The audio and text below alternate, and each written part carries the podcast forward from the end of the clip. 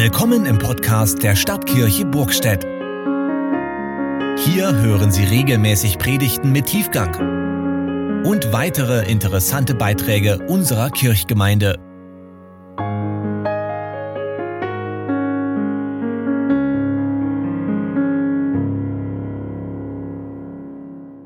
Guten Morgen, auch von meiner Seite. Schön, dass du dich an diesem Tag aufgemacht hast, hier mit dem Zelt bei uns zu sein. Und auch herzlich willkommen alle die, die jetzt im Livestream zugeschaltet sind. Da bekommen wir mal Rückmeldungen. Da sind jetzt auch viele mit uns verbunden. Schön, dass du dich mit reingeklickt hast. Ich muss mal noch ganz kurz ähm, an das anknüpfen, was Lutz gesagt hat. Ich treffe immer wieder mal Leute, bin ja viel unterwegs und dann sagen die, weißt du, was du mir mal gesagt hast? Und ich kann euch verraten, zu 100 Prozent, ich weiß es nicht mehr. Ja. Und es sind Dinge gewesen, die immer wieder Leben berührt haben und dementsprechend verändert haben von Gott. Und wo Gott erlebbar wird für Menschen, ohne dass ich als der das ausgesprochen hat, jemals geahnt hätte. So ist Gott erlebbar. Heute Morgen Gott erlebt und das ist ja das ganz wichtige Thema unseres Lebens und eine unerschütterliche Hoffnung. Unerschütterlich. In einem Buch des mittlerweile verstorbenen Bibellehrers und Bergführers Hans-Peter Reuer, da wird berichtet, wie er Studierenden auf einer Berghütte Unterricht gab. Der zog immer die mal von seiner Bibelschule ab und dann gingen die ein bisschen in die Einsamkeit, in die Stille, dass nichts mehr ablenkte. Und so unterrichtete er sie dann dort. Und wie das auf den Hütten so üblich ist, da gibt es ja Mitarbeiter. Und nach einer dieser Einheiten, die Hans-Peter hielt, kam ein Mitarbeiter der Hütte auf Hans-Peter zu und sagte, du, ich finde es ja sehr nett von dir, dass du diesen jungen Leuten ein bisschen Hoffnung geben möchtest. Darauf Hans-Peter, weißt du, ich gebe ihnen nicht ein bisschen Hoffnung, sondern ich gebe ihnen Gewissheit. Und ich weiß nicht, was du in diesen Tagen für dein Leben brauchst. Brauchst du ein bisschen Hoffnung oder brauchst du Gewissheit? Einmal mehr erleben wir es ja in diesen Tagen, wie unsere Welt um ein bisschen Hoffnung ringt. Wir können jetzt viele Themen benennen. Hoffnung, um im Leben wieder Frieden zu bekommen und dann möglichst auch zu behalten. Aber wird es gelingen? Gibt es wirklich diese Hoffnung? Kann es wirklich Gewissheit in meinem Leben geben, die mich durch alle Zeiten trägt? Alle Zeiten. Ja, wir Menschen treten immer wieder dazu an. Aber was suchen wir? Ein bisschen Hoffnung, die uns Menschen und Umstände jederzeit wieder nehmen können? Oder suchen wir Gewissheit, die unerschütterlich ist?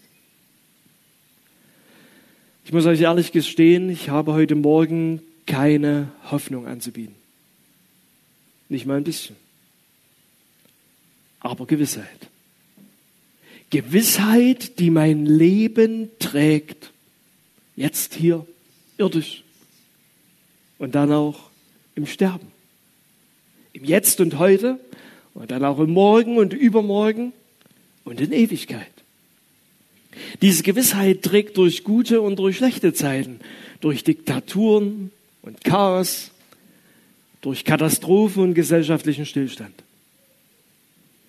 Diese Gewissheit gründet sich allein in meinem Herrn und Heiland dessen Name Jesus ist, der jüdische Messias, König der Juden, Sohn Gottes. Nun habe ich euch diese Woche auch schon verraten, das macht mich tatsächlich hier irdisch nicht zum Überflieger. Ja, ich sage es nochmal, mein Alltag ist kein Alter anderer als dein Alltag, bloß ein bisschen anders. Ich gehe alle Wege immer noch sehr irdisch und dennoch getragen, gehalten, so wie du es beschrieben hast. nie tiefer als bis in seine Hand. Letztlich geht es doch darum, wem oder was kann ich glauben? Wem oder auf was kann ich vertrauen? Sind es Menschen oder der lebendige Gott? Wir dürfen alle wählen und entscheiden. Um es etwas anschaulicher zu machen, was Hoffnung und Gewissheit unterscheidet, habe ich dir heute Morgen eine Begebenheit mitgebracht, die der Arzt Lukas erlebt und dann aufgeschrieben hat. Wir finden sie in unseren Bibeln in der Apostelgeschichte Kapitel 16. Und dort erzählt Lukas zum einen, wie Freunde von ihm nahezu grundlos gefoltert wurden, um anschließend in einem römischen Gefängnis in den Hochsicherheitstracht gesperrt zu werden, an Händen und Füßen gefesselt. Ein finsteres, verschimmeltes Loch ohne Aussicht auf Besserung. Eine etwas abartige Version von Quarantäne vor 2000 Jahren, wenn du so willst. Und jetzt kommt das Erstaunliche. Mitten in der Nacht fangen die beiden plötzlich an, Loblieder auf ihren Gott zu singen. Also den Gott in den höchsten Tönen zu loben, von dem wir dir hier im Zelt erzählen und an den ich glaube.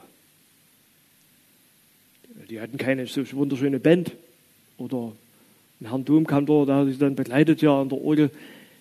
Das gab es nicht da in dem Gefängnis. Da kann man sich schon fragen, wie geht denn sowas? Wie geht denn sowas? Wie kann man denn frohen Mutes sein, wenn man doch gerade für alle ersichtlich mit seinem Leben in einem finsteren Loch steckt? Kein Vor, kein Zurück und überhaupt keine Aussicht, dass sich irgendetwas bessern könnte. Wie?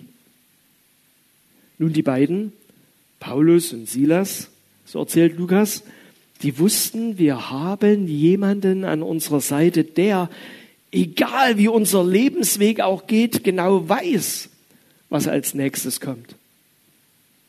Dem keine Situation entkleidet, nichts zu keiner Zeit.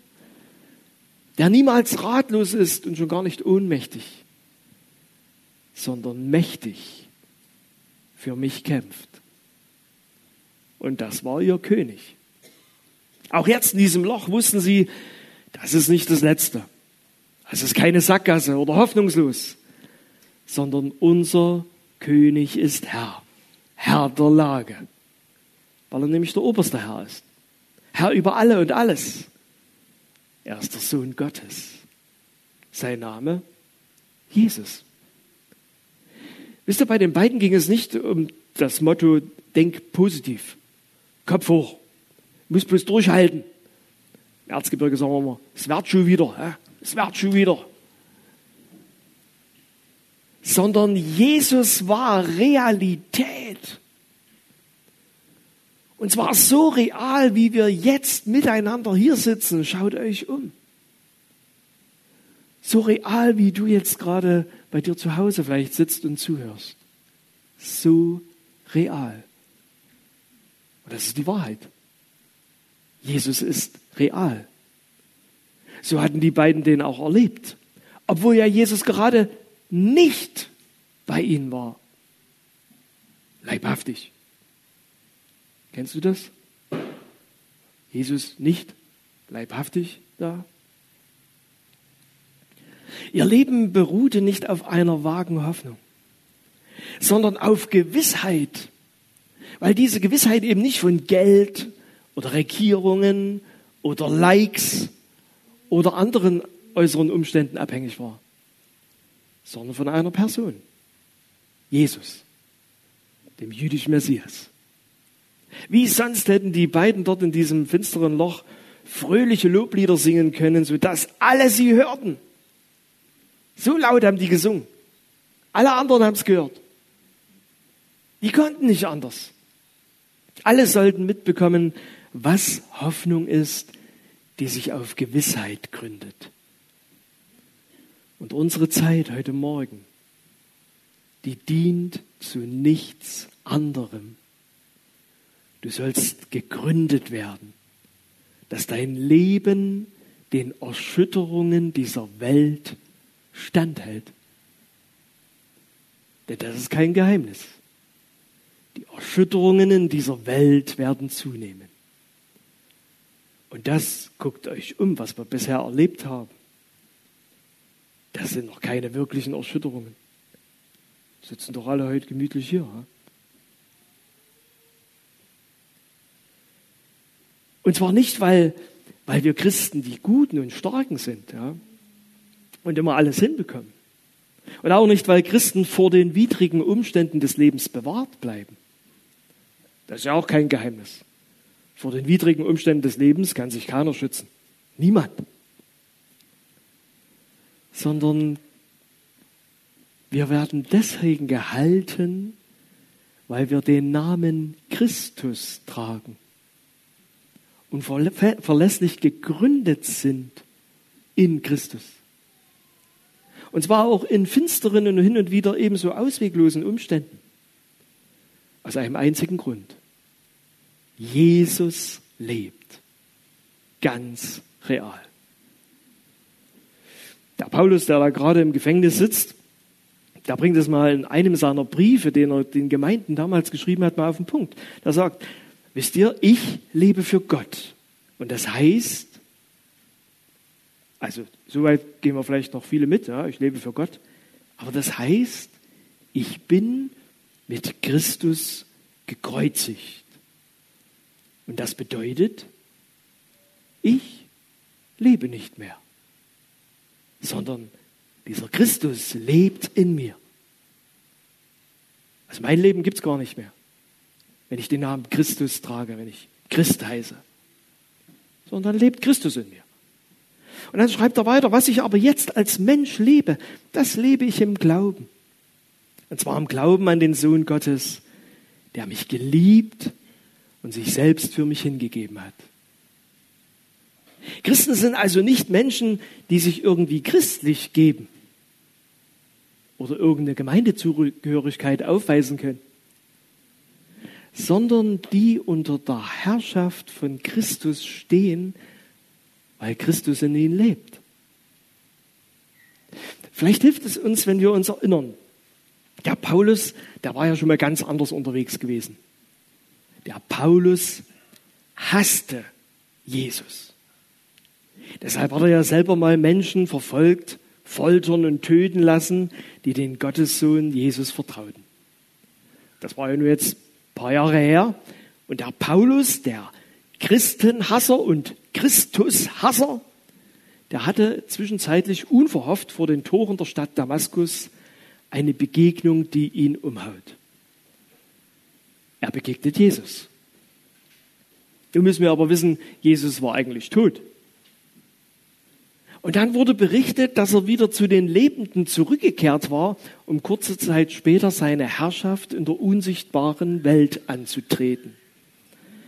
Nun sitzt heute auch viel frommes Volk hier. Das haut jetzt keinen vom Hocker. Aber wenn man sich dort mal ein bisschen hineindenkt über das, was ich gerade erzählt habe. Jesus am Kreuz gestorben, begraben. Plötzlich heißt es, der lebt wieder. Jetzt ist er übrigens nicht mehr da, sondern hat seine Herrschaft im Himmel angetreten. Also er merkt schon, ja, vernunftmäßig kann man eher den Paulus verstehen, der diese Christen verfolgt hat und Christus, diesen Christus, gehasst hat. Ich kann ja nur an Jesus glauben. Aber dann wird er vom Lebendigen, von den Toten Auferstandenen in den Himmel, also in diesem geistlichen Welt, die uns nicht zugänglich ist, aufgenommenen Jesus überzeugt. Paulus war ein Verfolger gewesen und wurde nun zu einem Nachfolger von Jesus, dem Sohn Gottes. Und zwar nicht, weil er lang genug gelesen hat und dann plötzlich dachte, ja, ja, stimmt ja. Oder weil er die Idee gut fand vielleicht gar nicht so verkehrt. mit dieser Gnade, die Gott plötzlich hat. Oder weil er sich vielleicht Vorteile davon erhofft und dann geht es mir vielleicht besser. Sondern er wurde zum Nachfolger von Jesus, weil er persönlich erlebte, Jesus ist real. Aber in seiner jetzigen Situation, also im Knast, da hätte Paulus allen Grund gehabt, seinen Glauben an diesen Jesus in die Ecke zu pfeifen. Nichts als Ärger am Hals.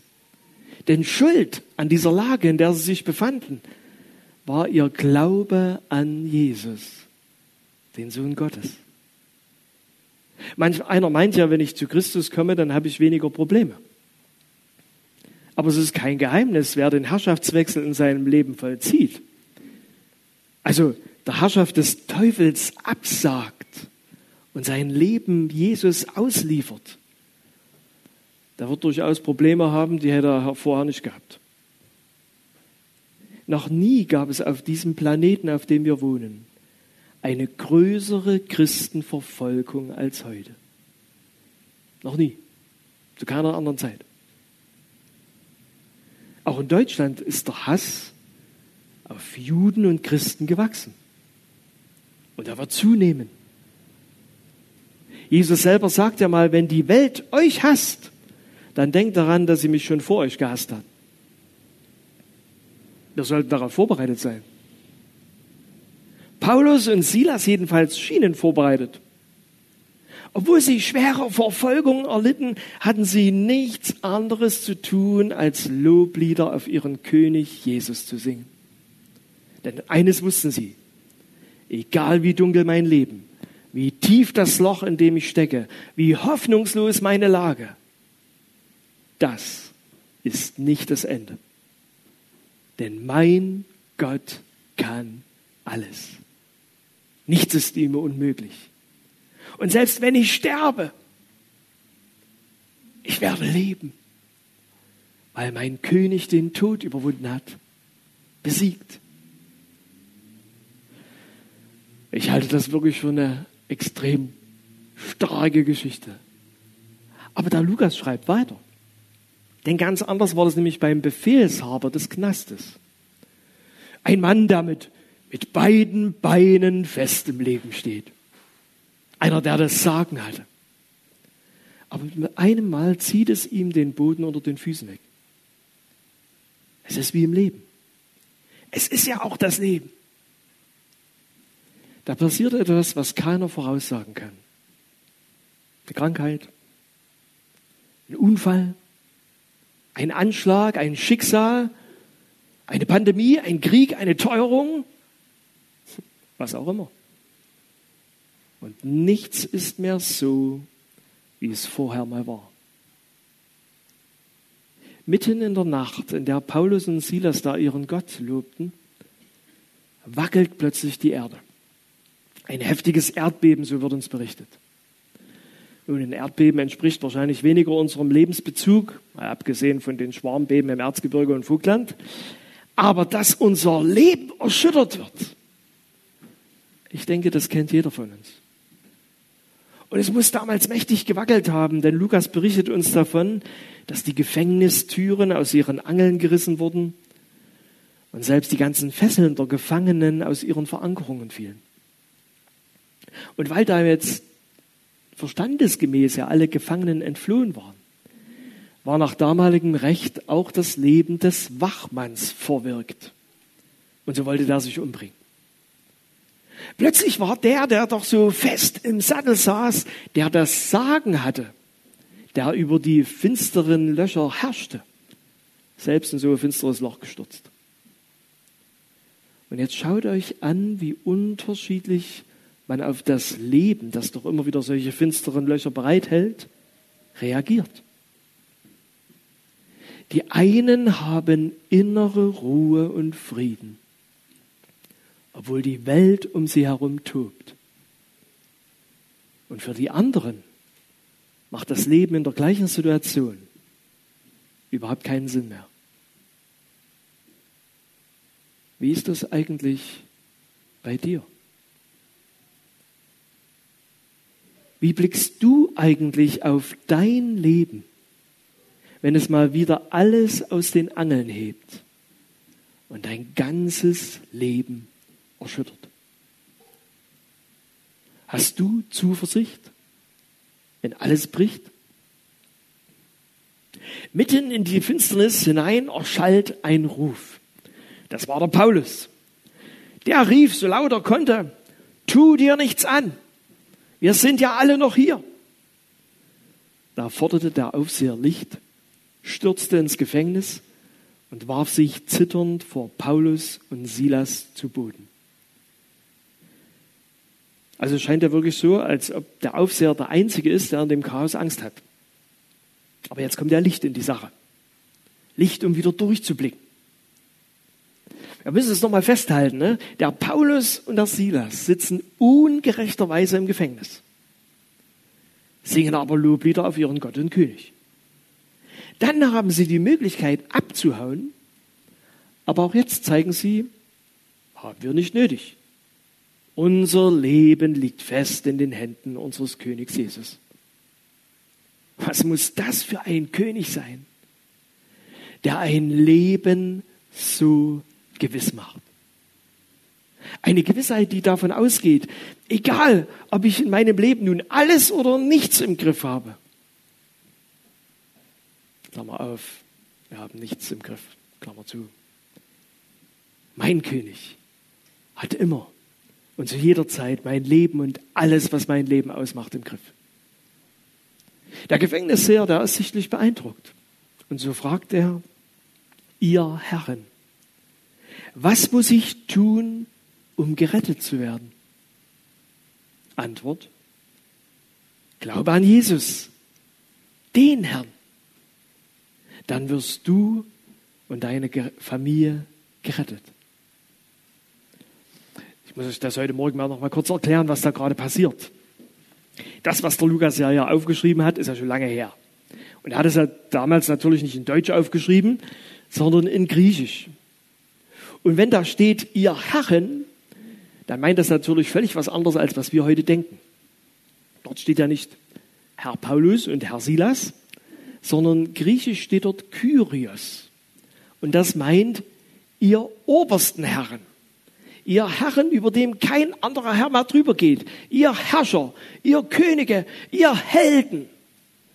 So muss man es lesen. Aber der Paulus, der rudert gleich mal zurück und sagt, ne Moment mal, um uns geht es überhaupt nicht. Das ist wie jetzt in diesen Tagen, um uns geht es gar nicht, sondern es geht um den hier, den Mann vom Kreuz. Um den geht's, um Jesus. Es geht um den Herrn, um den einen Herrn. Es geht um den Kyrios, den obersten Herrn, über den nichts und niemand mehr drüber geht. Um den geht es im Leben. Und das ist Jesus. Christus, Messias, Herrschaftstitel. Der hat das Sagen über unser Leben und ihm vertrauen wir. Und so nützt nun der Paulus die Gelegenheit und spricht den Wachmann an. Also den Mann, der sich ja bisher auf weltliche Herrscher und weltliche Sicherheiten verlassen hat und der jetzt gemerkt hat, dass die ihm gar nicht helfen können, wenn das Lebenshaus wackelt und einstürzt. Erkennst du die Parallelen zu unserem heutigen und jetzigen Leben? Und so sagt der Paulus, du musst dein Vertrauen ganz auf Jesus setzen und an ihn glauben dann werden du und deine Familie gerettet sein. Das heißt, du musst also umkehren auf deinem Lebensweg. Du bist bisher in eine falsche Richtung unterwegs gewesen. Wer auch immer bisher dein Leben führt und auf was du dich bisher verlassen hast, am Ende gibt es keine Hoffnung. Anders aber in unserer Geschichte. Dort heißt es, Paulus und Silas erzählten nun seiner ganzen Familie die Geschichte von Jesus und wie er jeden aus seinem Dreck herausretten kann. Und der Aufseher und alle, die zu ihm gehörten, waren überglücklich, dass sie zum Glauben an Gott gefunden hatten. Überglücklich. Wisst ihr, da steht im Griechischen ein Wort, dass da einer voller Freude rumherhüpft. Ich unterlasse es jetzt, ja. Aber der ist wirklich aus dem Häusel. Überglücklich, dass er zum Glauben an Gott gefunden hat. Warum? Nun, weil diese, weil sein Leben nicht mehr abhängig war von irgendwelchen Umständen. Nicht abhängig war, ob es ein wenig Hoffnung in dieser Welt gibt, sondern weil sie nun Gewissheit hatten, was wirklich im Leben trägt. Letztlich bleibt die Frage, worin gründet sich dein Leben? Darauf kannst ja nur du eine Antwort geben. Und ich möchte dich bitten, dass du es tust. Worauf gründet sich dein Leben? Dein Fundament, dein Halt, dein Ein und alles. Auf ein hoffentlich oder eine Gewissheit. Vor 29 Jahren, da habe ich diesem Retter Jesus, dem König Jesus, dem obersten Herrn die Erlaubnis gegeben, auch mein oberster Herr zu sein. Mein Retter und mein König. Es war eine ganz ähnliche Veranstaltung, wie wir es jetzt in diesen Tagen erleben. Es gab einen Ruf zum Kreuz. Sein Leben Jesus dort übergeben. An diesem Tag wusste ich, bin gemeint. Mein Herz klopfte bis hoch. Es war fast draußen. Aber soll ich euch was sagen? Ich habe diesen Tag, den 17. März 1993, nie, nicht einen Augenblick in meinem Leben bereut. Diese Entscheidung. Sie ist zur besten Entscheidung meines Lebens geworden. Gewissheit. Ich habe Gewissheit, dass der Sohn Gottes immer bei mir ist, selbst in den finstersten Zeiten meines Lebens. Er hat alles im Griff auch wenn ich nichts mehr im Griff habe. Ich vertraue ihm hier und jetzt im Leben und dann eines Tages, wenn ich abtrete von der großen Bühne des Lebens, dann kann ich ihm vertrauensvoll entgegengehen und bin bereit für ein ewiges Leben, ohne Finsternis, ohne Leid, ohne Tränen. Gottes Wort verschweigt uns ja nicht, dass es einmal für jeden eine Erschütterung geben wird. Für jeden. Egal wie man sich auch gut durchs Leben hält und kämpft. Das ist dann, wenn ein Mensch stirbt. Und dann kommt alles darauf an, ob dein Leben in Christus gegründet ist. Ob er dein Herr und König ist. Wisst ihr, wer sich hier irdisch nicht unter seine Herrschaft beugt, auf den wartet eine ewige Finsternis, ein ewiger Schrecken, eine Hölle. Eine Hölle, aus der niemand mehr retten kann. Nicht mal der König Jesus. Und das, das ist dann absolut hoffnungslos. Aber jetzt, heute, ist noch Rettung möglich. Jesus rettet heute indem du dasselbe machst wie damals der Wachmann. Nimm Jesus als deinen Herrn und Retter an. Er hat alles dafür getan, sein Leben geopfert, damit er dich aus dem Reich der Finsternis herauskaufen kann und du unter seine Herrschaft kommst und unter seine Vorstellungen vom Leben. Und die gelten dann im Hier und Jetzt, im Heute und Morgen und dann auch wenn du stirbst, bis in alle Ewigkeit. Die Frage bleibt, hast du diese Gewissheit? Wenn du diese Gewissheit brauchst, für dein Leben jetzt und für alle Ewigkeit, dann kannst du jetzt gleich beim nächsten Lied, was die Band uns nochmal zusingen wird, wenn sie einlädt, komm, komm heute zum Vater. Da kannst du von deinem Platz aufstehen, die neben dir werden dir Platz machen. Es wird keinem verwehrt, zum Kreuz zu kommen. Kannst du ja vorkommen. Zum Kreuz. Treffpunkt Kreuz zu Jesus.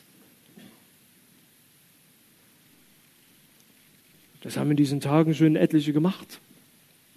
Wir haben es immer wieder erlebt, wenn wir unterwegs sind und diese gute Nachricht den Menschen bringen. Gott lädt ein. Es gibt Gewissheit für dein Leben. Wenn du vorne bist, da wird keiner allein stehen. Richte deinen Blick auf Jesus, auf das Kreuz. Ich selber werde dort stehen, Mitarbeiter werden dazukommen. Und dann wollen wir mit Jesus dort reden. Mit einem Gebet, das haben wir dir abgedruckt, das ist ein kleines Heft, das wollen wir dir auch mitgeben. Da werde ich dir, wenn die letzten Töne der Musik verklungen sind, dieses Gebet Zeile für Zeile nochmal laut vorsprechen. Und dann bitte ich es, Zeile für Zeile zu deinen Worten zu machen. Es nachzusprechen, laut. Und damit du weißt, was wir dort beten, möchte ich dir kurz vorlesen. Herr Jesus Christus, ich brauche dich. Das ist damals dem Paulus so klar geworden, als er merkte, Jesus ist real und ich brauche ihn, diesen Retter. Ich habe bisher mein Leben selbst bestimmt. Ich habe gegen dich gesündigt, meine Absichten des Lebens durchgesetzt. Bitte vergib mir meine Schuld. Ich gebe dir jetzt mein Leben mit Leib, Seele und Geist, mit Vergangenheit, Gegenwart und Zukunft. Übernimm die Herrschaft in meinem Leben und verändere mich so, wie du mich haben willst. Ich danke dir, dass du mich angenommen hast. Und dann hast du Gewissheit, Gewissheit für Zeit und Ewigkeit. Und wenn du das brauchst, dann komm. Komm jetzt zum Kreuz, während die Band uns das nochmal zusingt. Komm heute zum Vater.